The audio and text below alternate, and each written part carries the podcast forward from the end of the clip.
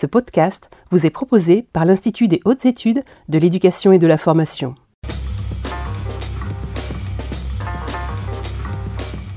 Bonjour à toutes et à tous, soyez les bienvenus ici dans les locaux de l'IH2EF pour euh, découvrir votre nouvelle émission thématique euh, qui vous est proposée cette année par l'IH2EF. Exit les mardis de l'IH2EF, place à l'émission Au Périscope que vous retrouverez les deuxièmes mardis de chaque mois euh, sur les canaux habituels. Vous pourrez réagir bien sûr sur Twitter avec le hashtag Au Périscope et profiter surtout des interventions de nos intervenants qui sont présents en plateau. Pour cette première émission, nous vous proposons un sujet, l'orientation et le parcours de l'élève au périscope. Et pour en parler euh, avec moi, j'ai le plaisir d'accueillir plusieurs invités, quatre en l'occurrence aujourd'hui. On va commencer de gauche à droite. Avec vous, Patrick Ancel, vous êtes chargé de mission Bac plus 3, Bac moins, bac 3, Bac plus 3 pardon, à l'Université de La Rochelle, conseiller euh, du président. Merci d'être avec nous ce soir.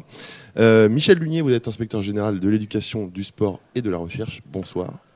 Euh, j'ai ensuite le plaisir d'accueillir Yannick Thévenet. Vous êtes euh, adjoint délégué régional en charge de l'orientation. Merci d'être avec nous. Et enfin, euh, Laurent Cardona, vous êtes proviseur du lycée général et technologique Guy Chauvet de Loudun. Donc merci à vous quatre d'être présents pour débattre de cette thématique. Je vais d'abord donner la parole à, Michel Lunier. Peut-être une, une, première introduction à ce sujet du jour, l'orientation et le parcours de l'élève au périscope. en quoi ce sujet est aujourd'hui prédominant? Alors, merci de me donner la parole concernant une thématique euh, qui, m'est chère. Alors, euh, euh, peut-être quelques précisions pour, préciser d'où je parle. Je suis effectivement inspecteur général de l'éducation, du sport et de la recherche. Mais j'ai occupé à peu près toutes les fonctions à tous les niveaux de régulation du système qui ont touché de près ou de loin cette question de l'orientation. En fait, c'est une question qui n'est vraiment pas nouvelle et, qui interroge le système et l'organisation de l'enseignement, euh, que ce soit l'enseignement secondaire ou l'enseignement supérieur, dans son ensemble.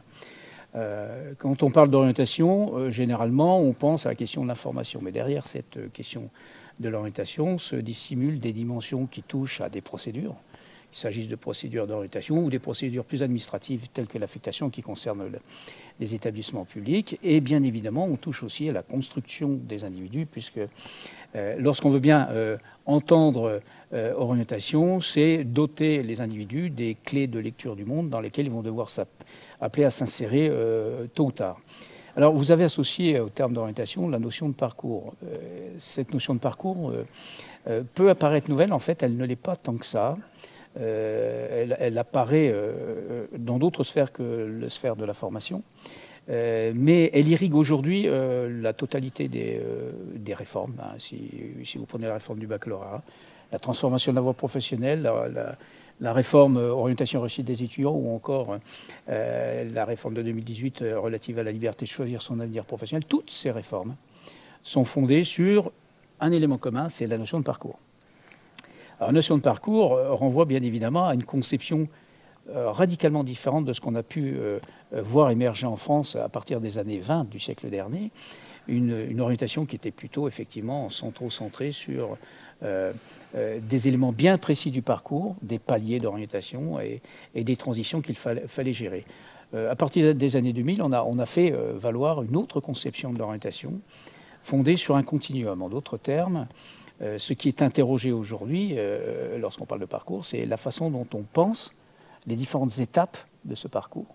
Et bien évidemment, la coordination des acteurs qui sont censés créer les conditions et l'émergence des parcours qui concernent Contrairement à, ce qu'on avait autrefois, lorsqu'on parlait d'orientation, essentiellement les jeunes qui devaient s'orienter, euh, généralement dans l'urgence, là, le parcours a ceci de particulier, c'est qu'on concerne absolument tous les élèves et les étudiants. Euh, les parcours étant bien évidemment singuliers. Donc se pose pour euh, l'appareil de formation un certain nombre de questions redoutables. C'est qu'est-ce qu'on appelle accompagnement lorsqu'on parle d'orientation? Voilà pourquoi c'est aujourd'hui prégnant. Qu'est-ce que euh, accompagner? Qu'est-ce que ça veut dire coordonner? Quels sont les outils dont disposent les acteurs sur le terrain? Quels sont-ils d'ailleurs ces acteurs? En matière de coordination des actions qui vont permettre dans un premier temps de développer des aptitudes chez les jeunes à pouvoir s'orienter, donc des capacités. Aujourd'hui, on parle de référentiel euh, de compétences à s'orienter. Ça n'est pas pour rien, c'est-à-dire qu'on est en train de structurer euh, et l'ONICEF fait un travail remarquable de ce point de vue, en train de structurer euh, ces dimensions qui apparaissent aujourd'hui prégnantes pour répondre à, des questions qui sont, somme toute, assez, euh, assez générales, mais en même temps qui, renvoient à la façon dont on pense l'appareil de formation au service du fonctionnement du monde. C'est-à-dire que, je l'ai dit tout à l'heure, tous les jeunes, quel que soit leur statut, sont appelés à s'orienter. Et la notion de parcours a ceci de particulier, c'est qu'elle efface non seulement les barrières ou les cloisons euh, dans l'espace et dans le temps. En d'autres termes, la question n'est pas tant de savoir où on a acquis ces compétences que plutôt de les mettre en, action dans des situations qui sont aujourd'hui complexes. Il ne vous a pas échappé que euh, tout le monde économique, toutes les branches professionnelles sont à la recherche euh, ben, de jeunes pour occuper des emplois. les jeunes sont à la recherche de parcours qui permettent pour eux de s'épanouir et puis de trouver un sens à leur, euh, à leur activité euh, professionnelle, mais pas que professionnelle, bien évidemment. Et donc, euh, si on parle aujourd'hui de façon assez forte de l'orientation de parcours, c'est parce qu'on a changé de paradigme et qu'il nous faut trouver les leviers pour permettre non seulement aux jeunes de développer une appétence, de développer des compétences qui vont leur permettre de se projeter sur le long terme, et en même temps de trouver les moyens, les voies et les actions pour que l'appareil de formation permettent l'expression de parcours de plus en plus personnalisés. Je pense que mes, collègues autour de moi euh, auront à cœur de montrer comment ils s'organisent pour, euh, pour accompagner, qu'est-ce qu'on met derrière ce terme d'accompagnement, comment on procède. Et, voilà pourquoi aujourd'hui ce sont des questions éminemment euh, centrales, quelles que soient les réformes et bien évidemment quelles que soient les évolutions qui sont à venir. Toujours en propos introductif, avant de s'intéresser justement au témoignage de vos collègues, quels sont, de votre point de vue, les leviers et les freins aujourd'hui dans la mise en place de cet accompagnement? Alors je vais commencer par les, par les freins. Euh, le, frein, le, frein, le frein majeur euh, tient à la, conception historique de l'orientation. L'orientation est née euh, dans un contexte bien particulier où l'hypothèse qui était faite, c'est qu'il était possible d'identifier à travers les caractéristiques de l'individu des éléments qu'on pouvait articuler assez mécaniquement avec les caractéristiques des emplois. Donc ce modèle adéconnextionniste a montré ses limites assez, rapidement et, et on est passé sur d'autres conceptions plus probabilistes, c'est-à-dire que la probabilité pour un individu euh, d'intégrer un secteur d'activité en lien direct avec la formation qu'il a reçue est de plus en plus lâche. Il faut donc euh, trouver d'autres moyens, d'autres leviers d'action.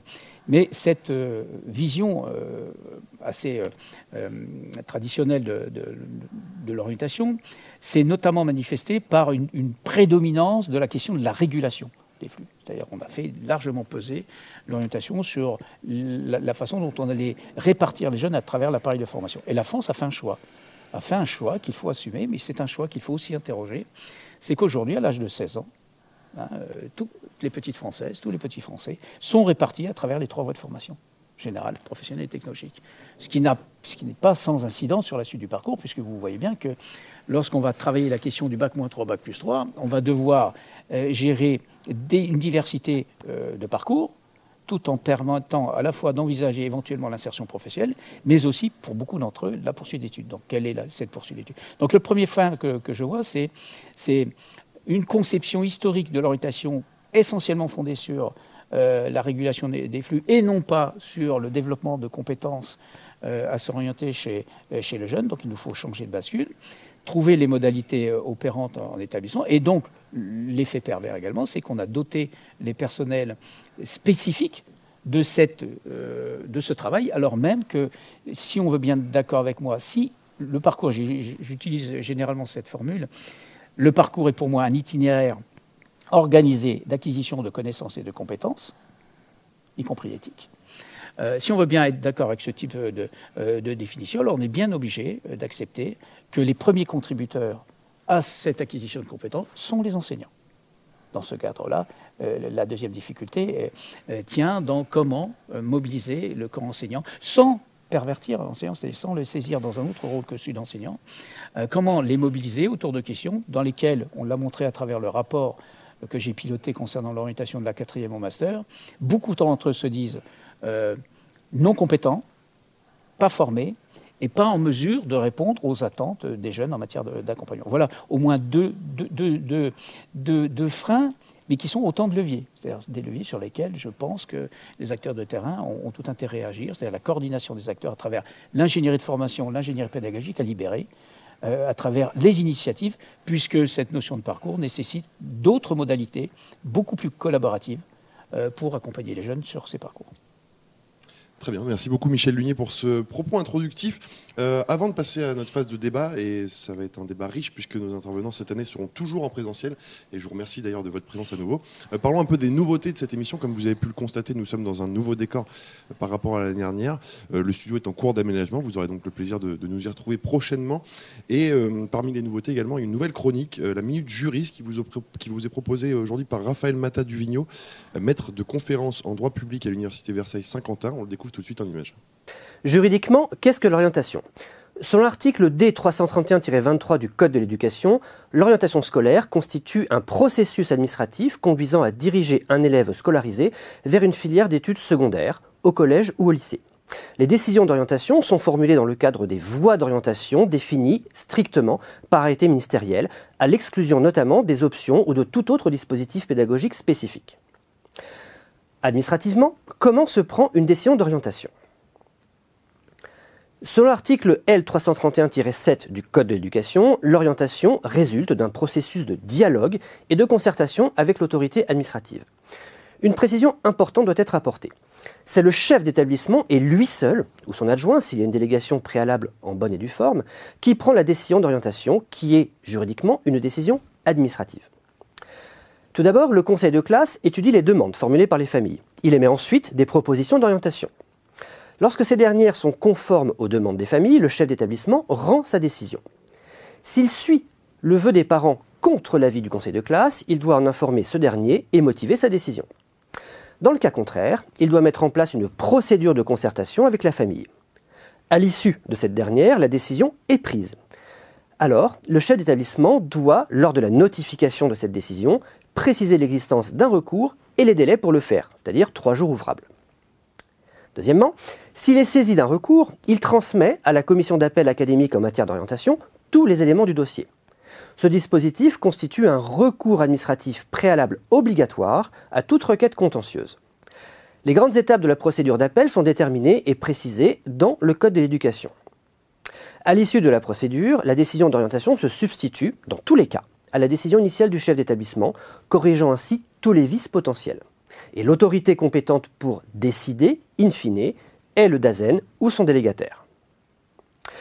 Le juge administratif exerce un contrôle très précis sur plusieurs points de la décision d'orientation prise par la commission d'appel. Premièrement, si la décision n'est pas prise par une autorité disposant de la compétence pour le faire, alors la décision sera annulée. Deuxièmement, la jurisprudence est très féconde en matière de contrôle du respect des exigences relatives à la procédure, mais aussi à la composition de la commission d'appel.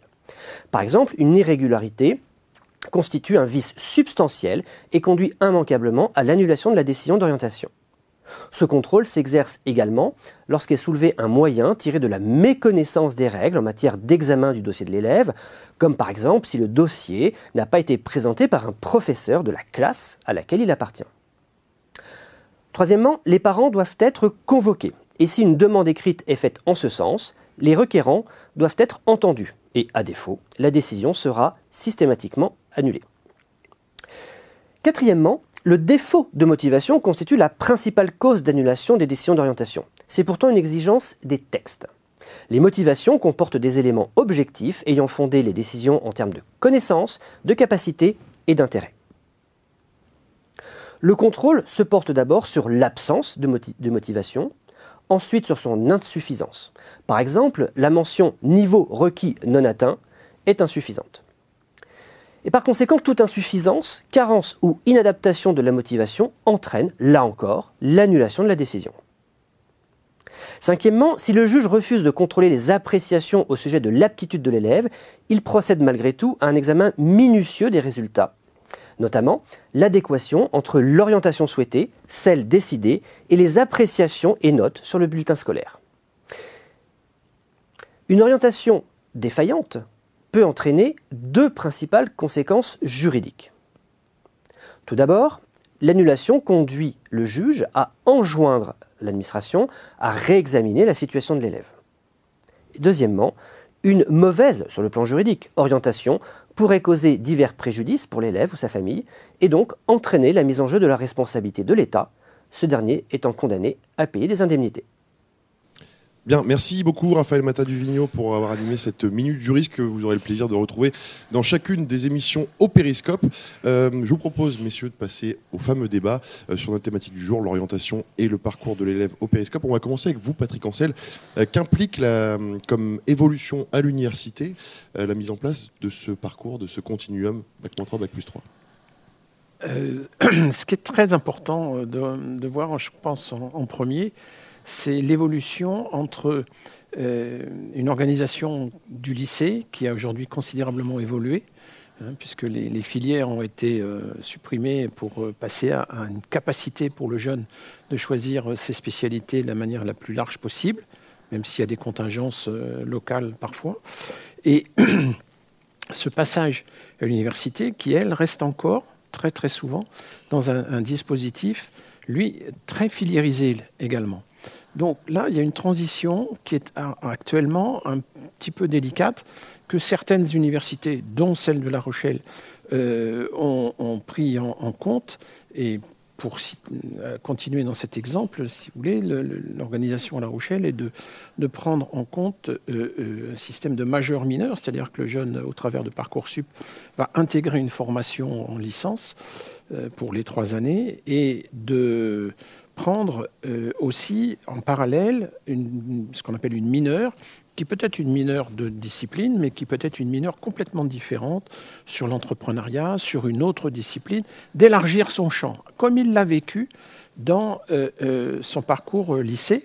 Et cette transition qui est en train de se mettre en place reste un élément un peu complexe et nécessite de la part des universités, au même titre que cela doit être fait dans les lycées, la mise en place de, processus d'accompagnement des étudiants dans leur adaptation à l'université et dans leur choix de, leur choix de parcours, pour revenir à, ce qui vient d'être évoqué, dans leur choix de parcours, parce que le jeune, il peut, il peut s'être euh, trompé, il peut s'être fourvoyé dans son choix. Il, a choisi ses spécialités, euh, il, a pris, il, a, intégré une filière, et d'un seul coup, euh, il s'aperçoit que finalement, ce n'est pas ça. Donc, cette, plasticité de, passage d'un type de formation à une autre, ben, elle doit être euh, prise en compte par l'université, par des entretiens individuels en tout début, d'année euh, de première année de licence, qui fait à la fois le point sur cette euh, projection que le jeune a pu faire, de manière très fondée ou encore un peu dans les limbes de sa pensée, ou alors de, passer à euh, euh, aussi une analyse ben, des compétences, parce que l'élargissement du choix des spécialités ne correspond plus à euh, cette notion de filière, de silo, de, formation disciplinaire. Et donc cet ajustement entre le disciplinaire et le projet est quelquefois difficile. Alors il est difficile en lycée, mais il est aussi difficile à l'université. Donc la mise en place de tout un, process d'accompagnement individualisé, personnalisé des étudiants. Alors certains, bien sûr, vont avoir un cursus très, très fluide, mais euh, d'autres vont avoir besoin de cet accompagnement au travers de divers services, de divers accompagnements de mise en place de, méthodologies, de renforcement disciplinaire, si nécessaire et donc une réorganisation du monde universitaire qui est aujourd'hui interrogée, euh, qui se met en place progressivement et dans, je dirais presque, j'aurais presque le culot de dire par la contrainte de ce nouveau public Hein, puisque là, maintenant, les deuxième, troisième générations arrivent. Et, c'est un, enjeu absolument fondamental pour l'université d'arriver à générer ce, parcours, parce que euh, euh, la perspective, le terme n'a pas été évoqué, mais c'est la formation tout au long de la vie. Et, quand on est dans ce parcours lycée, quel que soit le, général technologique ou professionnel, et ensuite la poursuite d'études pour arriver à un diplôme ou à une certification, un titre selon les, parcours. C'est aussi pour l'université, mais que ce soit ancré dans les esprits le plus tôt possible, de, s'inscrire dans euh, j'ai une spécialisation, j'ai un diplôme qui correspond à ma spécialisation, mais je sais aujourd'hui que je pourrais ne pas faire l'intégralité de ma carrière professionnelle dans cette spécialisation. Et donc, tout le système doit s'organiser pour avoir cette capacité de proposer aux, jeunes d'abord, mais aussi à ceux qui sont entrés dans l'emploi un peu plus tard, de, se reconvertir, de, compléter leur formation euh, avec un retour dans un cursus. Vous voyez, cette, cette complexité-là, tous ces éléments-là, aujourd'hui, euh, sont encore en difficulté pour s'articuler et se mettre en place.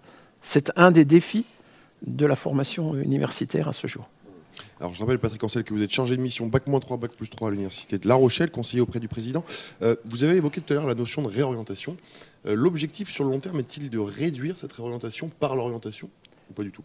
Non, l'objectif c'est de faire en sorte que chaque étudiant parvienne à intégrer, avoir une insertion personnelle et professionnelle qui convienne à ce qu'il est, Hein, et donc à ce qu'il aura développé tout au long de son parcours personnel, j'allais dire depuis le CP, jusque euh, sa sortie de formation, que ce soit d'IUT euh, ou d'université ou, ou de grande école, peu importe.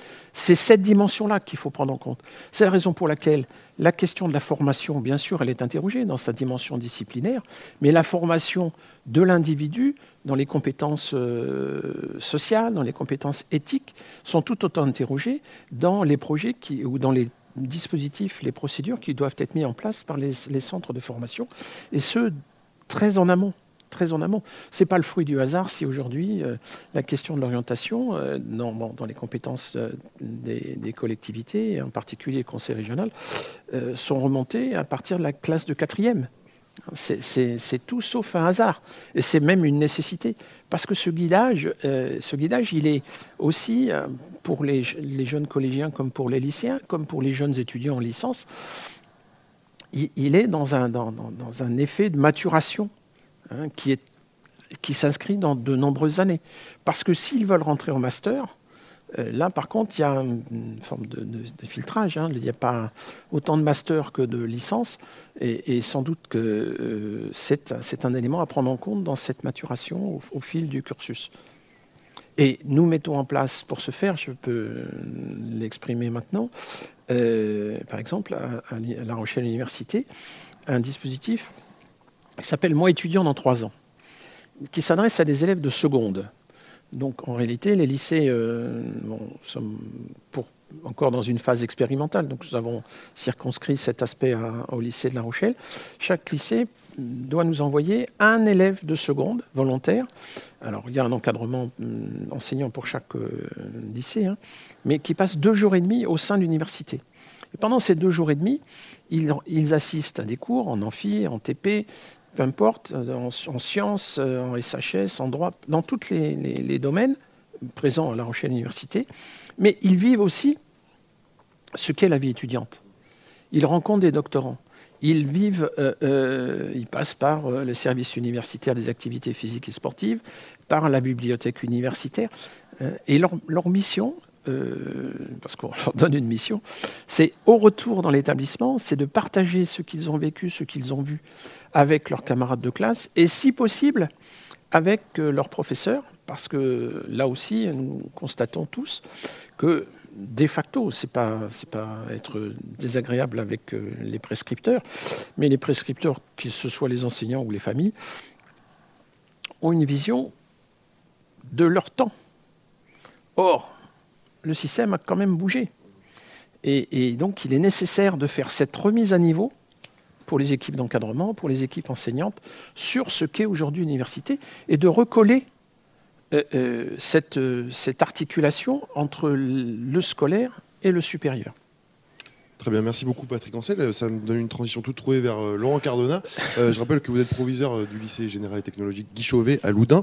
On vient de voir ce qui se passait côté Bac plus 3 que se passe-t-il côté Bac-3 Qu'implique la mise en place de ce continuum dans votre établissement, par exemple? En fait, on a, la même logique que celle que M. Ancel vient de décrire, de manière symétrique. Hein. Euh, c'est-à-dire qu'il faut euh, d'abord travailler sur euh, le collectif d'adultes qui est en charge d'accompagner nos jeunes. et là, il y a effectivement un gros travail de, formation à faire, parce que, comme disait M. Ancel, les les choses ont beaucoup évolué à la fois le, à cause de la, enfin, grâce à la réforme du lycée et aussi bah, le, fait que cette réforme implique des transformations importantes dans le supérieur. Donc il y a énormément de mises à jour à faire sachant que les enseignants ont aussi eu à, dire, entre guillemets, digérer, on est encore en phase de digestion hein, de, cette réforme qui est quand même assez complexe, euh, mais on peut quand même prendre du temps pour se poser. Donc au lycée Guichauvet, on a quand même on a mis en place, euh, avec évidemment l'appui du rectorat de Poitiers, euh, les, formateurs du rectorat de Poitiers, une formation d'établissement euh, pendant laquelle on a pu euh, véritablement euh, discuter de ces compétences à développer chez nos jeunes et de la structuration du parcours à venir, puisqu'en fait c'est aussi ça l'enjeu, c'est-à-dire comment est-ce que dans l'établissement on va structurer un parcours à venir non pas uniquement sur les dernières semaines qui vont précéder le fait de mettre des vœux dans Parcoursup, mais dès la classe de seconde, avec, avec différents axes de travail pour nos élèves le fait d'apprendre à se connaître, puisque ce sont des jeunes euh, qui sont des jeunes adolescents qui, qui, ont une évolution assez rapide. Là aussi, euh, c'est difficile de regarder ça avec des yeux d'adulte, parce que en six mois ou en trois mois, un jeune peut complètement changer d'idée, donc peut avoir fait des choix qu'on lui a présentés comme étant euh, très importants et définitifs, et puis ben, en fait non. il a changé d'avis. Voilà, il veut plus faire des sciences, il veut faire des sciences humaines parce qu'il a rencontré tel prof ou telle euh, personne de sa famille. Et puis, bah, ça veut dire qu'il faut euh, aider les jeunes à identifier ce qu'ils aiment, à, se connaître, à identifier leurs compétences, euh, d'une part. Ensuite, il y a toute une, partie qui est liée à la connaissance des métiers et des formations, donc rencontrer, des, rencontrer professionnels, rencontrer des enseignants, rencontrer des représentants des formations, rencontrer des étudiants aussi qui viennent, des anciens élèves. Donc il y a toute une programmation sur, sur les trois années de lycée pour que ces rencontres puissent avoir lieu. Euh, il y a aussi le fait de connaître euh, les mécanismes, hein, parce qu'on évoquait euh, l'orientation, c'est aussi des mécanismes, c'est aussi une logique à connaître. Donc, bah, comment fonctionne Parcoursup, comment fonctionne l'université. donc voilà, connaître la mécanique. Donc là aussi, il y a une approche qui est sur les trois années du lycée qui est, progressive. Et puis connaître la vie étudiante aussi, c'est important. Donc on a mis en place l'année dernière pour la première fois un forum de la vie étudiante avec des partenaires. Euh, avec le CRUS, avec euh, le service santé euh, de l'université, avec aussi la maison départementale des solidarités locales, puisque les, collègues de, ces, partenaires du, département, ces travailleurs sociaux, nous disent mais les jeunes en fait qui sont en échec à l'université reviennent nous voir parce que et donc on fait des constats parce qu'ils ont ils ont parfois raté leurs études non pas parce que ils n'étaient pas en capacité euh, de, les, poursuivre et de réussir, mais parce qu'il y a des problématiques de, l'ordre de la gestion du budget, de l'ordre de euh, l'appréhension d'un nouveau monde. Euh, Monsieur Ancel parlait de la bibliothèque universitaire, du, sport, de tous ces aspects, et finalement, c'est ce que c'est que devenir un adulte et en passant par la, phase étudiant et comment on, s'adapte à cette nouvelle vie. Donc on essaye aussi de travailler sur ces aspects-là. Donc voilà, on est, un collectif en, mouvement, les choses se structurent petit à petit, mais aujourd'hui on a vraiment euh, un parcours à venir qui est structuré sur les trois ans. Euh, avec euh, effectivement ces, temps de formation qui sont fondamentaux. On s'appuie aussi sur des dispositifs portés par le rectorat et la région Nouvelle-Aquitaine, donc notamment nous pour nous lycée rural d'une commune relativement enclavée on a un dispositif qui s'appelle Pass en Sup et qui nous permet euh, d'envoyer des jeunes, alors euh, en immersion, euh, dans des classes préparatoires, dans des, dans des universités. Et ça, c'est très important pour contribuer à, forger leur ambition et à clarifier leur, leur vision de l'avenir. On en parlera dans quelques instants parce qu'on va évoquer justement les partenariats. Avant ça, je vais m'adresser à Yannick Thévenet. On vient d'avoir deux exemples dans notre belle région Ex-Poitou-Charentes, euh, donc d'une université, d'un lycée. Euh, Yannick Thévenet, vous êtes adjoint au délégué régional en charge de l'orientation. comment se passe le pilotage concrètement à l'échelle académique? Alors, comment se passe le pilotage à l'échelle académique C'est quelque chose de complexe. hein. Nous, notre objectif, c'est que euh, les élèves apprennent à, apprendre à devenir soi. C'est ça notre objectif. Et ça a été beaucoup dit hein, euh, lors des premières interventions. C'est-à-dire que la formation, ça sera tout au long de la vie. Euh, on sait très bien qu'ils seront peut-être dans une filière universitaire ou dans un BTS ou dans un UT ou dans une classe préparatoire et que finalement, ils vont faire autre chose après. On, espère bien évidemment qu'ils vont y rester le plus longtemps possible. Mais, notre objectif, c'est vraiment qu'ils puissent se construire tout au long du parcours, du collège euh, jusqu'à euh, l'entrée euh, dans le supérieur. Donc nous, ce qu'on essaye de faire, c'est effectivement de piloter cela. On est dans une académie où on a la chance d'avoir un, un maillage en termes de poursuite d'études très intéressant, euh, de belles universités, euh, euh, des IUT, euh, des BTS et des CPGE répartis euh, euh, sur l'ensemble euh, de l'Académie et de la région Nouvelle-Aquitaine. Et on travaille beaucoup en fait sur euh, euh, cette accentuation des partenariats. Ça, c'est une première chose, c'est important pour nous. Euh, on travaille aussi beaucoup sur l'information à l'orientation euh, avec euh, les enseignants, bien évidemment. C'est les premiers vecteurs, ils sont dans la classe, c'est eux qui connaissent le mieux les élèves avec euh, euh, toutes les psy-EN et les directeurs de CO, bien évidemment, avec la région euh, Nouvelle-Aquitaine, puisque c'est eux qui ont cette compétence à, informer. Et puis, on essaye de, de piloter cela avec un groupe de travail qu'on a appelé le groupe Continuum, avec la difficulté de notre académie, avec de bons résultats aux examens, mais finalement une poursuite d'études en deçà de ce qu'on pourrait espérer. Et donc, de ce fait-là, on a réfléchi à comment mieux former dans les établissements, euh, M. Cardona en parlait tout à l'heure, euh, nos, équipes, les enseignants, mais aussi euh, les chefs d'établissement. Et donc ça passe par euh, le collège et un certain nombre de dispositifs que l'on met en place de formation, euh, avec un plan de formation qui, s'étale euh, sur, euh, sur les trois ans du collège, euh, qui s'adresse aux chefs d'établissement, mais aussi euh, aux enseignants. Et puis euh, en lycée, un, groupe de pilotage avec là des formateurs que l'on a formés depuis déjà trois ans et qui interviennent dans les établissements à la demande des établissements en répondant aux diagnostics faits par le chef d'établissement, c'est-à-dire que ce n'est pas une formation euh, que l'on plaque comme ça, c'est vraiment des choses qui s'adressent au diagnostic, euh, donc, parce que chaque établissement est, différent hein, sur ce pilotage-là.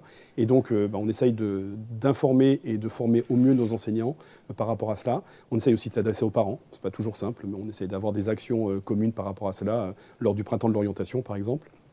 Et puis aussi, on a mis en place des fiches indicateurs spécifiques euh, pour les lycées sur la poursuite d'études, de manière à ce que les établissements puissent voir, moi, comment dans mon établissement se comportent les élèves.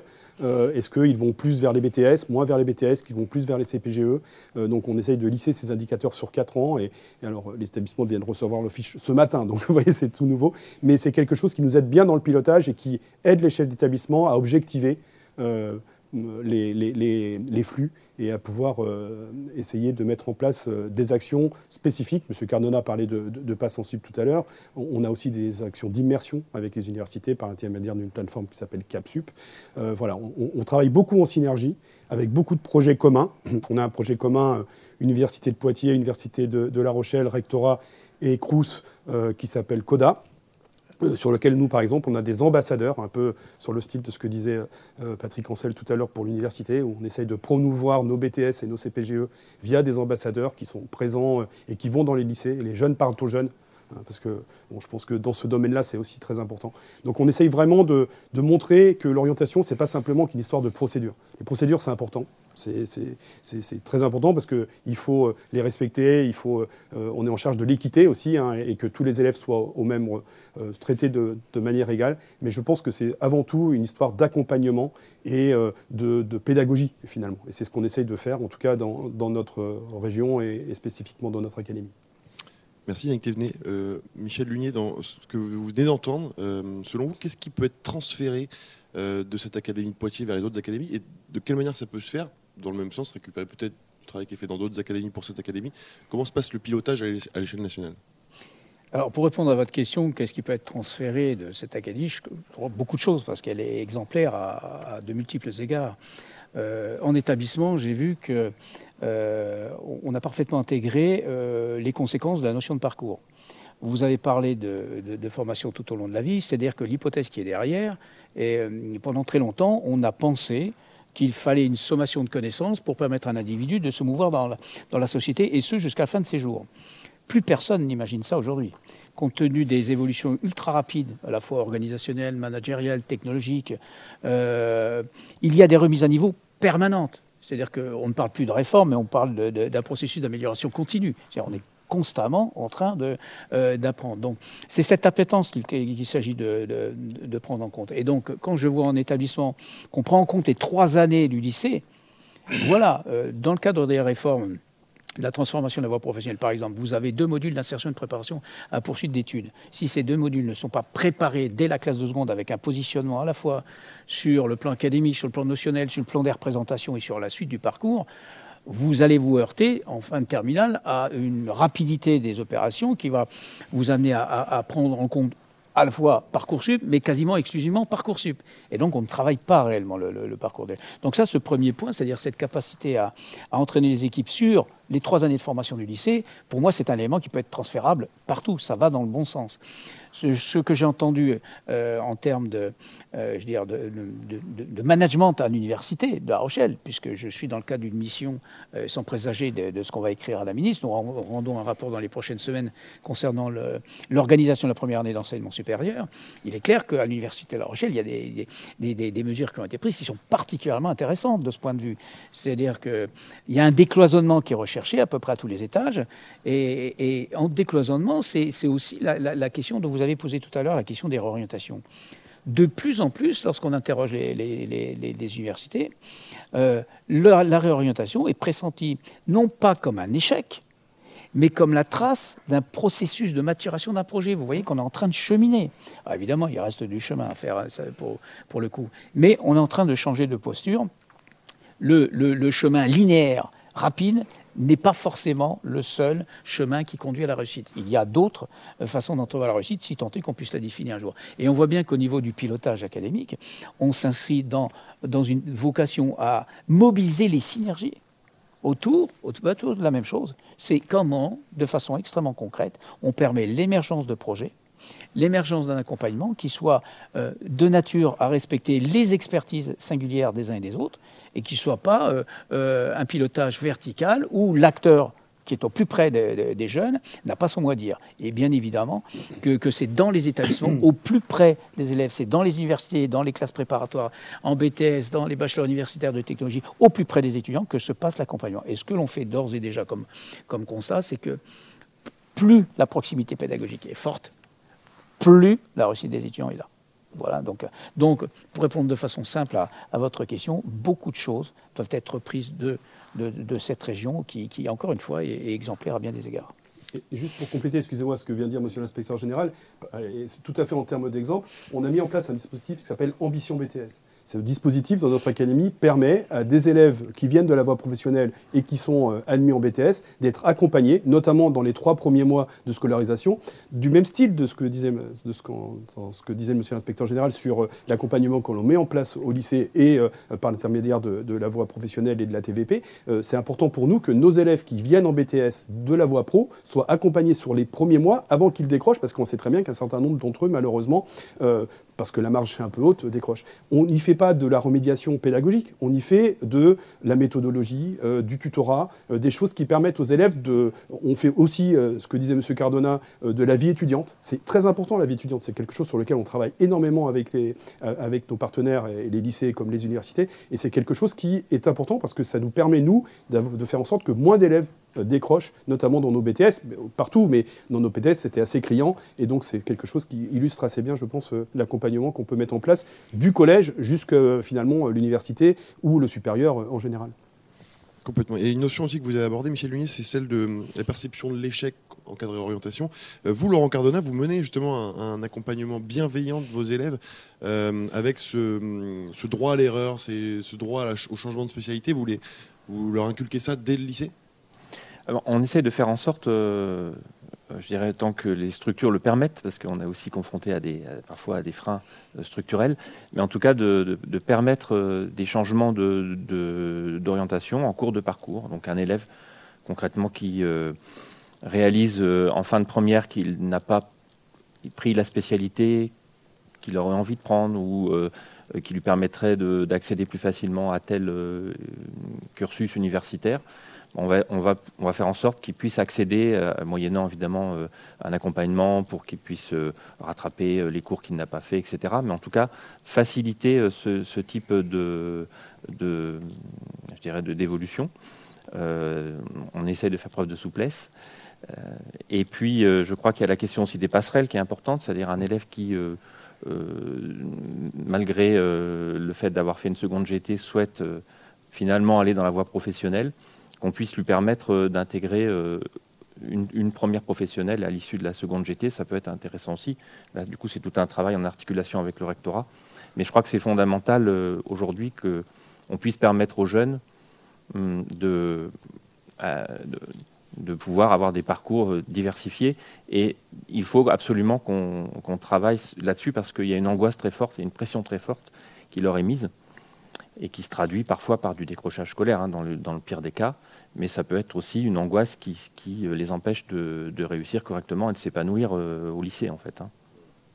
Patrick Ancel, on a évoqué tout à l'heure des partenariats. Euh, y en a-t-il menés par l'université de euh, La Rochelle, pardon, euh, et notamment peut-être avec le, secteur, le monde du travail. Y en a-t-il de menés Ah oui, oui, c'est un, vecteur extrêmement important de l'activité de, la formation au sein de l'université. Et, notamment dans ce que j'évoquais tout à l'heure, les mineurs, puisque par exemple, il y a une mineure entrepreneuriat, donc où, où des étudiants d'ailleurs, de toutes, euh, qu'ils soient en première année de licence, deuxième, troisième année, peu importe, viennent, ont la capacité, voire même euh, extérieurs à l'université, puisqu'il y a des, des étudiants de BTS qui sont, qui sont accueillis, hein, qui euh, donc suivent un cursus dans lequel des professionnels et des intervenants de l'université, disons, leur, leur procurent une approche la plus euh, consistante possible de ce que peut être euh, effectivement l'entrepreneuriat. Un autre exemple, euh, ce sont les métiers du port. les métiers du port, hein, le, port atlantique à La Rochelle, représente un spectre extrêmement large de, métiers. Et, donc les, étudiants peuvent, au travers de cette mineure, à la fois avoir, je dirais, du, de l'information un peu de type magistral sur ce qu'est l'organisation du port, les métiers, mais ils vont aussi rencontrer les professionnels in situ. Et donc voilà, ce sont deux exemples de dimensions tout à fait euh, classiques euh, pour nous euh, et qui sont tout à fait importants sur cette dimension et, qui, encore une fois, je reviens là-dessus, je veux dire, permettent d'articuler dans l'esprit, mais très précocement, la notion de euh, formation initiale avec formation tout au long de la vie. Et, je crois que, enfin, euh, Yannick Thévenet a, cité CODA, et CODA, c'est effectivement un parcours, enfin, un projet entre les deux universités de l'Académie de Poitiers, le rectorat et le CRUS. Et CODA, ça veut dire à la croisée des parcours. Et à la croisée des parcours, c'est bien aussi de considérer, alors en, travers de cet échange, une image m'est venue, c'est celle du GPS. quand je vais repartir tout à l'heure, si je branche mon GPS, il va m'indiquer une seule route. Eh bien non, en fait, les élèves comme les étudiants, il faut que leur GPS puisse leur permettre de prendre plusieurs parcours, hein, de suivre plusieurs itinéraires, parce que, encore une fois, in fine, c'est de leur euh, accomplissement personnel dans un cadre de formation et dans un cadre d'insertion professionnelle optimum dont, il est question, au travers de euh, leur ambition, et quelquefois ça a été évoqué, également hein, dans cette académie, euh, et même dans la région académique, hein, on peut raisonner par extension, avec un taux de réussite dans, dans baccalauréat dans les trois domaines très très fort, mais une poursuite d'études quel qu'en soit le format, très en deçà des attentes hein, avec ce décalage. Et, l'activité que nous menons tous aujourd'hui, c'est justement de, redonner à ce décalage, euh, ben, je veux dire, euh, en fait, de le supprimer tant que de faire. Et, je voudrais, je profite là de, vous donner un exemple euh, de, résorption de ce décalage au travers d'un dispositif qui a été mis en place là aussi par le ministère de l'enseignement supérieur et de la recherche, qui sont les, campus connectés. Campus connectés, ce sont des, lieux, si vous voulez, les, effectivement, la ruralité est très présente dans cette académie et dans la région académique. Et donc là, les, campus connectés, ce sont dans, des territoires, euh, alors je ne vais pas dire isolés, parce qu'ils ne seraient pas contents de m'entendre dire ça, mais euh, dans des territoires qui n'ont pas d'université, de, qui sont un peu éloignés, de permettre à des étudiants des jeunes de suivre un cursus d'études, licence, master, ou autre d'ailleurs, il y, a, d'autres cursus, hein, de suivre un cursus tout en restant dans leur euh, proximité géographique. Alors bien sûr, quand ils rentrent en première année de licence, l'objectif c'est qu'ils puissent intégrer le plus rapidement possible euh, une université pour suivre le cursus en présentiel. Mais au moins, il y, y, a cette amorce, c'est-à-dire qu'on ne les laisse pas isolés, quel que soit le motif qui euh, les empêche d'aller euh, dans une université éloignée géographiquement, justement, il y a en place, sur place tout un, dispositif qui leur permet de suivre ce cursus à distance avec un accompagnement, un coordonnateur, je veux dire, tout un élément, toute une série d'éléments euh, euh, qui permet à ces jeunes qui ne peuvent pas, qui hésitent, qui renoncent parfois hein, à se lancer dans une formation, et eh bien justement parce que la, géographie du territoire euh, a fait cet investissement-là, avec euh, un accompagnement euh, d'université de proximité, de, pouvoir se lancer. Et bon, nous, on a un exemple à Sainte notamment, qui fonctionne vraiment euh, extrêmement bien depuis plus d'un an, et avec de très beaux taux de réussite. Laurent Cardona, on va rebondir. Je reste sur cette question des partenariats parce que c'est un, sujet clé quand même. Notamment, euh, comme je disais, avec le monde du travail, le monde de l'entreprise. Vous, vous menez un partenariat avec la clé euh, pour la mise en place de stages et de présentation métiers pour que vos élèves finalement connaissent mieux les métiers qu'ils pourront faire demain C'est le comité local euh, école-entreprise, effectivement, qui est une, instance qu'on retrouve sur tout le territoire et qui permet effectivement d'envisager des partenariats avec les entrepreneurs locaux qui sont des partenariats très, féconds, très riches, euh, à la fois de, visites d'entreprises qui peuvent susciter des vocations ou au contraire euh, euh, susciter des changements d'avis ou des réorientations. et aussi, ça peut se traduire par exemple pour nous qui sommes un lycée général et technologique par le fait de favoriser des stages alors que ce n'est pas notre vocation première puisque c'est plutôt celle de l'enseignement professionnel. Mais pour autant, euh, on peut imaginer euh, des stages sur des formats courts euh, qui permettent aux jeunes de, mieux connaître le fonctionnement d'une entreprise. Ça peut faire, et ça fait l'objet d'ailleurs aussi d'un travail qui est évalué et qui, permet de travailler des compétences très intéressantes et très utiles, notamment pour le grand oral. Donc voilà, partenariat vraiment, très riche, très intéressant à mettre en place au niveau local. On voit bien que les établissements s'emparent de différents outils. Euh, Yannick Thévenet, quels sont vous les outils que vous leur mettez à disposition à l'échelle euh, académique, si je puis dire euh, Quelles formations sont dispensées pour accompagner les établissements dans la mise en place de, de ce continuum? On a la journée ou non Alors, on, je pense qu'il nous reste une dizaine de minutes.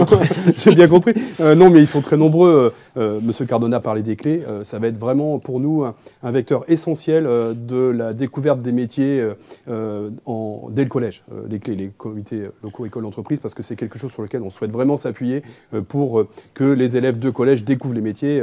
Actuellement, il y a une étude qui montre qu'ils en connaissent à peu près 15. L'objectif national, c'est qu'ils en connaissent 60.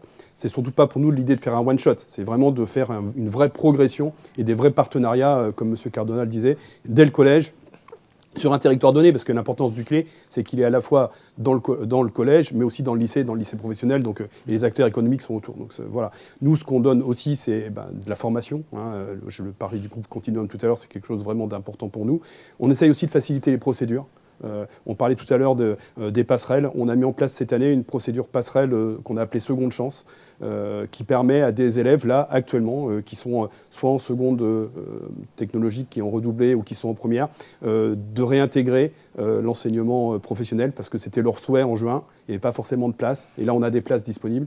On, on s'appuie là sur le modèle qu'on a mis en place pour la CES, Commission d'affectation d'enseignement supérieur, sur lequel on humanise beaucoup les choses. Il faut vraiment insister sur le fait que Parcoursup, c'est pas simplement qu'une plateforme informatique. C'est aussi de l'humanisation et des gens qui appellent euh, et qui accompagnent tout au long de la procédure. Les lycées le font, les universités le font.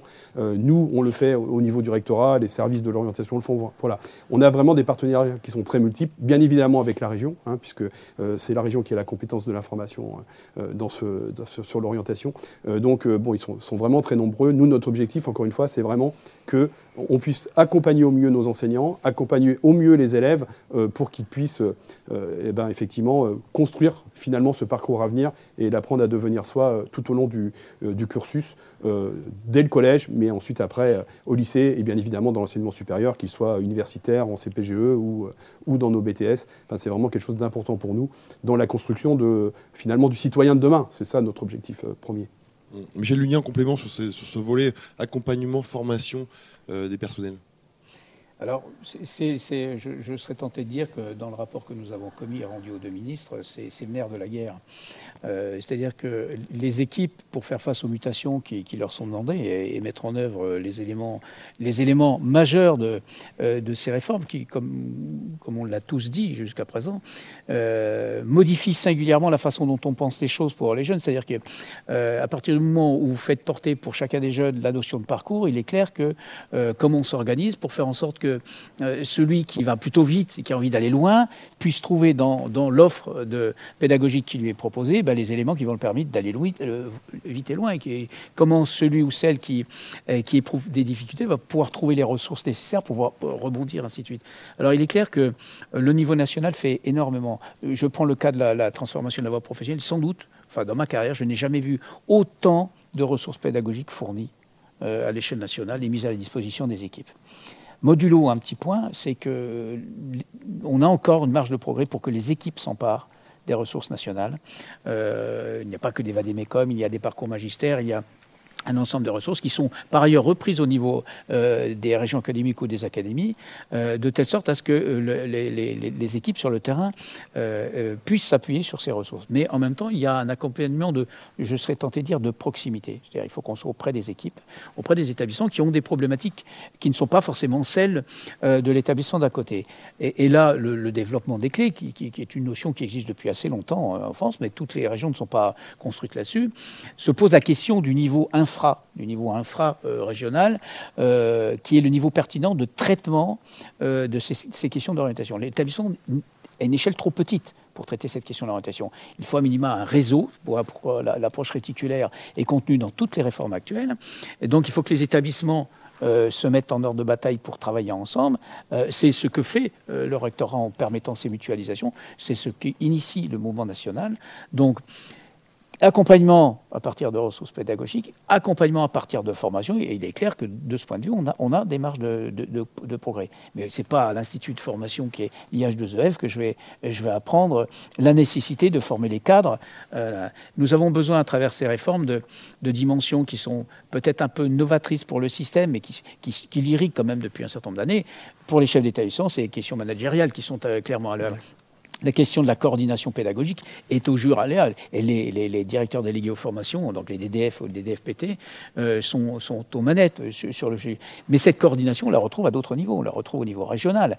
Les régions qui ont euh, acquise tout récemment, en 2018, une compétence de droit en matière d'information sur les métiers et formations, euh, vont prendre pleinement. Et nous sommes dans une région qui a, de ce point de vue, un réel savoir-faire et reconnu depuis des années sur cette question. Donc, en fait, derrière cet ensemble de, de ressources, il y a aussi la nécessité de faire converger, comme je l'ai dit, les forces vives autour bah, de l'expression de, parcours. Et je reviendrai sur une dimension qui a été donnée. Ce n'est pas un moment où on, s'interroge sur nos institutions, on s'interroge sur la question de la cohésion sociale. Euh, c'est précisément à ce moment-là qu'il faut donner du sens à l'action, à notre action, à chacun d'entre nous. Euh, voilà, la question du sens est pour moi, vous le savez, sans doute prioritaire. Euh, quand on parle d'accompagnement, qu'est-ce qu'on met derrière le mot accompagnement? Si c'est pour faire intégrer le destin social d'un individu, c'est une forme d'accompagnement. C'est pas tout à fait l'accompagnement que je préconise. C'est au contraire laisser envisager aux, jeunes filles, aux jeunes garçons, ben, qu'il existe des champs des possibles. Et je retiens tout à fait ce qui a été dit en matière d'itinéraire. Il y a des itinéraires qui sont a priori balisés, mais il y en a tout un tas d'autres qui ne le sont pas forcément. Hein. donc si l'école doit préparer à quelque chose, c'est peut-être euh, de préparer les jeunes à s'ouvrir sur le monde, euh, et puis peut-être au système à, créer les conditions de cette ouverture, qui est à la fois une ouverture intellectuelle, culturelle et sociale. Donc on voit bien que de ce point de vue, euh, on a encore du travail, et si certains pensaient que l'action était terminée, ben, je rappelle qu'elle continue. Alors justement, elle continue. On retient donc l'accompagnement, le sens, l'ouverture. Si vous deviez retenir un ou deux grands enjeux pour les années à venir euh, sur la mise en place de ce continuum, ce serait quoi? Bah, L'un des enjeux, c'est la réduction du décalage qui peut exister entre un discours autour de la personnalisation des parcours et la réalité de ce qui, ceux qui sont censés parcourir justement leur cheminement. Donc, et je serais tenté de dire que ça, à la limite, on peut même faire un transfert, comme dirait un transfert didactique. Sur d'autres sujets, oui, la réduction du discours qui existe entre euh, l'égale dignité des voies de formation et la réalité de ce que vivent les jeunes au quotidien euh, dans, leur, dans l'appareil de formation. Bon, on se donne rendez-vous dans un an pour faire un nouveau point? Euh, je crains malheureusement qu'on se donne rendez-vous régulièrement. régulièrement. Et qu'on s'inscrive de ce point de vue tout au long de la vie. Hein. Bon, très bien. Cette émission va être terminée en quelques instants, mais avant cela, nous allons découvrir euh, une nouvelle nouveauté de, de cette émission euh, au Périscope. C'est la Minute Biblio. Elle vous est proposée par Sylvain Paul, bien entendu, et vous allez pouvoir découvrir l'interview de l'équipe du lycée professionnel Henri Brul de Libourne qui a transformé les heures d'accompagnement personnalisé de terminal en une prépa à venir. On découvre ça en images. Bonjour à toutes, bonjour à tous. Merci Marc-Antoine et merci à nos intervenants d'avoir pris part à ce premier numéro du Périscope consacré à l'orientation et au parcours de l'élève. Nous avons la chance d'avoir en plateau Michel Lunier, inspecteur général de l'éducation, du sport et de la recherche, qui est auteur et contributeur à de nombreux travaux sur l'orientation. Je mentionnerai bien entendu le rapport thématique annuel 2020 de l'IGSR, l'orientation de la quatrième au master. Je vous invite à parcourir le site EduScol où vous trouverez quantité d'outils et de ressources de cadrage d'accompagnement destinés aux équipes éducatives et notamment euh, aux horaires dédiés en collège et lycée. C'est sur EduScol également que vous pouvez accéder au téléchargement des trois vadémécum de l'accompagnement à l'orientation. Le premier pour le collège, le second pour le lycée général et technologique et le troisième pour la voie pro. Ces vadémécum proposent les objectifs, les repères et des ressources pour les trois niveaux. Explorons à présent ce que propose l'ONICEP dans la rubrique équipe éducative. Là aussi sont mises à disposition de nombreuses ressources pour l'accompagnement. On y retrouvera entre autres les catalogues de ressources par niveau, le référentiel des compétences à s'orienter, des diaporamas, des vidéos et même des modules de formation. Bien sûr, en parlant de ressources, nous ne pouvons omettre de mentionner à nouveau l'ouvrage de Frédéric Wexler, disponible en prêt au Centre de la ressource et de la donnée, L'orientation scolaire, paradoxes, mythes et défis, qui est paru en 2020 et publié chez Berger-Levrault. Impossible aussi de ne pas vous conseiller de consulter les nombreuses contributions, ressources et vidéos qui composent le dossier dédié au colloque Continuum SCOSUP et au pilotage du bac-3 plus 3 qui s'est tenu à l'IH2EF en février dernier. Pour conclure cette rubrique, comme Marc-Antoine l'a annoncé, euh, nous ajoutons à cette liste de ressources l'interview de l'équipe du projet Prépa Avenir du lycée professionnel Henri Brul de Libourne dans l'Académie de Bordeaux. Je remercie à cette occasion Olivier Hercé, donc proviseur, pour l'accueil favorable et facilitant qu'il a réservé à ma proposition. Cette, interview est disponible en accompagnement de l'émission sur le site de l'IH2EF. Voilà, en ce qui me concerne, c'est tout pour aujourd'hui. Je vous retrouverai avec plaisir le 8 novembre pour une nouvelle émission intitulée Le pilotage des mathématiques au collège au périscope. D'ici là, prenez bien soin de vous. À très bientôt. Merci de votre fidélité. Marc-Antoine, c'est à vous pour le mot de la fin. Au revoir. Bien, merci beaucoup Sylvaine pour euh, cette nouvelle minute biblio. Et puis je vous invite encore une fois à aller découvrir euh, l'interview de l'équipe du lycée professionnel Henri Brul, l'équipe féminine qui vient un petit peu contrebalancer avec ce plateau 100% masculin. Euh, donc l'équipe de Henri Brul à Libourne, qui a transformé les heures d'accompagnement personnalisé de terminal en une prépa à venir. Cette émission est désormais terminée. Merci messieurs. Je rappelle qu'elle faisait écho également au, colloque Bac-3, Bac plus 3 organisé dans ces murs en février dernier. Euh, on va se retrouver le mois prochain avec un nouveau sujet, le pilotage des mathématiques au collège au périscope. Il y en a parmi vous qui sont preneurs pour euh, prendre part à ces débats Au périscope, oui. voilà, donc le rendez-vous est donné. rendez-vous le mois prochain. Vous pouvez réagir bien sûr à cette émission euh, sur Twitter avec le hashtag au périscope et la partager bien sûr sur vos différents réseaux, euh, la regarder en replay et surtout inviter vos collègues à la regarder. Belle soirée à tous et à très bientôt.